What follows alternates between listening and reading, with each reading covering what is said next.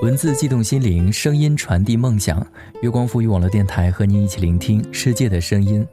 各位好，我是阿呆。最近你还好吗？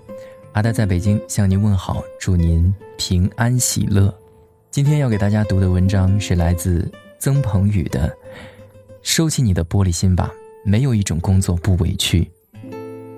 如果您对我们的节目有任何建议的话，欢迎关注我们的新浪微博“月光赋予网络电台”和我们取得互动，也可以关注阿呆的新浪微博“呆声呆语”，告诉阿呆你想说的话。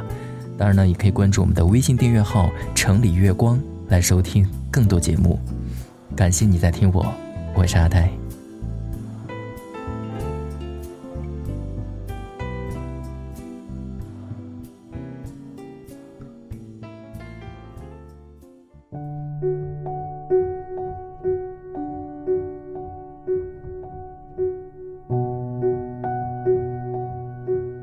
一个年轻人苦于和领导的关系不好，担心自己会被领导穿小鞋，向我征求应对挑剔领导的秘诀。我说：“哪有什么秘诀？做好你自己的事情，比什么都重要。”他仿佛很受伤地说：“你是从来没有遇到过讨厌你的领导吧？”我一想，嘿，还真不是。第一次遇见不那么有感觉的领导，是在我刚参加工作那几年。我最开始所在的部门并不算单位的核心部门，那家当年很有名的报社，最为业界称道的就是专题和深度报道。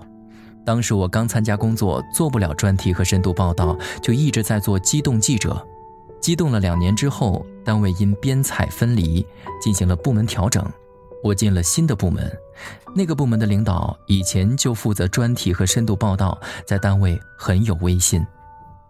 那时候我已经陆陆续续出了一些文章，但我依然想做一个优秀的调查记者，所以去新部门时我特别开心。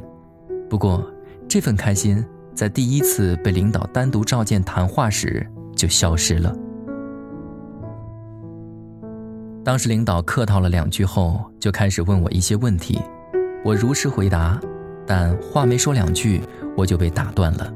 他说：“我说的不对，应该是如何如何。”然后领导又问了一个问题，那是我跟这位领导第一次单独的业务谈话。我非常尊敬他，像其他新人一样，不想给未来的直接上级留下一个不好的印象。我从一个稳妥的角度说了我的看法，可是这次又是刚开口就被打断了。那次谈话给我印象很深，尤其是这两次被打断，让我有点不知所措，只好闭嘴。其实那天我们谈的并不是什么关键性的业务问题，我回答的也很平淡。但是从他的反应里，我能明显感觉到他的不喜欢。这种不喜欢甚至可能并非因为观点不一致，而只是简单的不喜欢。如果要表达的更彬彬有礼一点可能就是气场不合吧。一开始我想，这也许是我的错觉，但后来在工作中证明并非如此。特别是他对他一手带出来的那些同事，和我这样的非嫡系人员，无论是态度上还是方法上，都迥然不同。我不被领导喜欢这事儿，后来不知怎么传到了别的同事那里，有人好心劝我，应该跟领导公公关，请他吃个饭，席间表一下忠心什么的。我还真的认真考虑过这个问题，但后来放弃了，因为我觉得请一顿饭表一两句忠心，并不足以消弭那种没有来由、先天的、仿佛八字不合般的不喜欢。更关键的是，那时候的我太年轻，真心应付不来场面上的那些事儿。所以，我的应对策略是：一是尽量少出现，甚至不出现在领导面前。二是尽可能更好地完成我的工作。别人一个月写一万五千字，我会争取完成两万字；别人一周完成一篇大稿子，我争取完成两篇。别人都在争取编辑派题，我就尽可能自己去找选题。别人拿了选题就去采访，我总要想怎么才能做得更好。我之所以这么做，一是为了避免生出不必要的麻烦，二是就算领导真烦你，也绝对不能让他挑出你工作上的毛病来。要是挑下属工作之外的毛病，那多不符合领导高大的身份，对吧？事实证明，这种应对虽然简单，但也最有效。领导对我依然不像其他人那样热络，但也没有表现出更多的反感。毕竟我工作做得还不错，没有哪个领导会排斥帮他干活，而且干得不错的人。所以，如果你工作做得足够好，遇上不喜欢你的领导，最多就是保持一点距离；但如果你工作做得不够好，那就是送上破绽给别人戳。这样的状况持续了挺长一段时间，中间我也出过错，每次出错都会被领导批得挺狠的。有时候我也会觉得郁闷，也曾想要不要换个工作，但心里理智的声音就会问自己：你是因为某个人喜欢或者不喜欢你而做这份工作的吗？当然不是。我知道那时候自己真的是全心全意喜欢新闻这个行业，甚至认为自己会做一辈子。我之所以留下来，是因为这是我喜欢的工作。另外，实事求是地说，他有时候说的是对的，并不完全是抽风。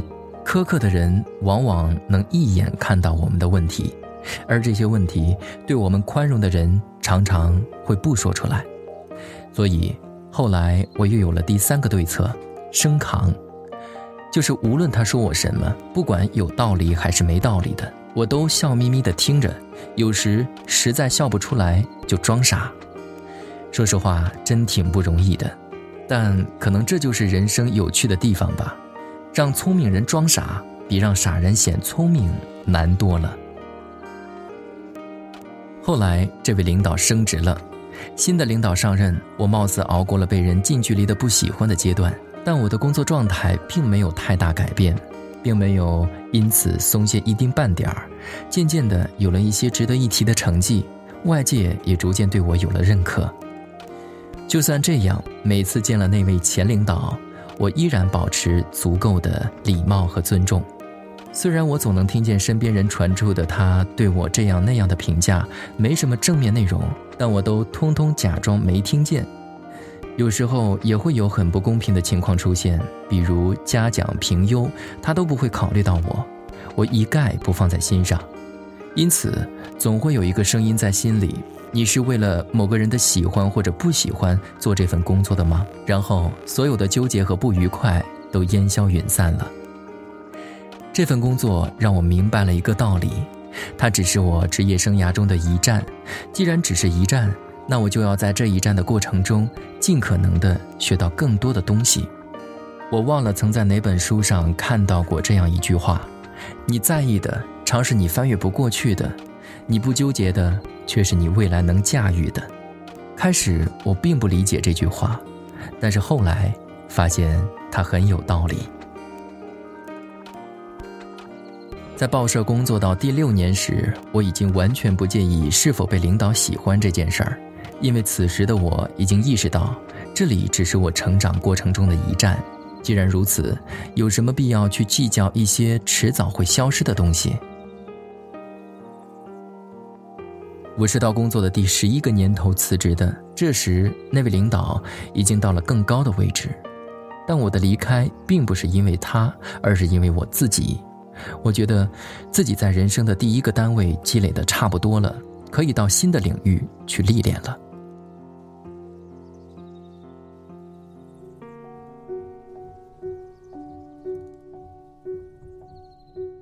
这真的是我的切身感受，绝对不要因为谁喜欢或者不喜欢你而辞职。如果你当初选择这份工作是慎重的，那么你离开它只能有一个原因：学不到新的东西。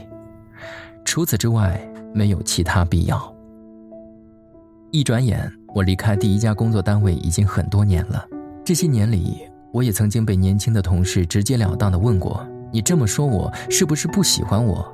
顿时我就想起当年那个不喜欢我的领导来，我说当然不会，但是我更希望你做事情更认真一点，更努力一点，考虑的更全一点。也曾有年轻气盛的同事因为受不了工作上的批评而坚决辞职，但是后来他们也会偷偷给我发邮件，说出去折腾一圈才发现，其实到哪里工作都一样，更多的时候是自己这颗玻璃心或者为自己做的不够好找借口。世界那么大，你可以把希望寄托在任何人身上。世界又那么小，你也可以把希望放在自己身上。然而，往往寄托在别人身上的没成功，寄托在自己身上的却不尽力。真正纯粹的工作环境里，其实很难遇上那种先天就不喜欢你的领导。就算遇见了，也不是非要拼杀个你死我活。说到底，还是自己的实力不够，才会对外界的因素考虑过多。当我离开第一家单位，又工作了很多年之后，再回头看自己碰上的那些喜欢或者不喜欢、承认或者不承认，其实，在每个人的职业生涯和人生长河里，根本算不上什么。有时候只是因为我们自己的实力不够强大，不足以应付那些苛刻的要求，所以才给自己找了退却的借口和理由。就像我那位曾经的领导，前段时间我很意外地听到了他对我的褒奖之词。这些年我们再没有见过面，也没有打过任何交道。他依然在那个单位，我则四处而飞。他喜不喜欢褒不褒奖，我也不再介意，因为。我已经不是当年的那个我了。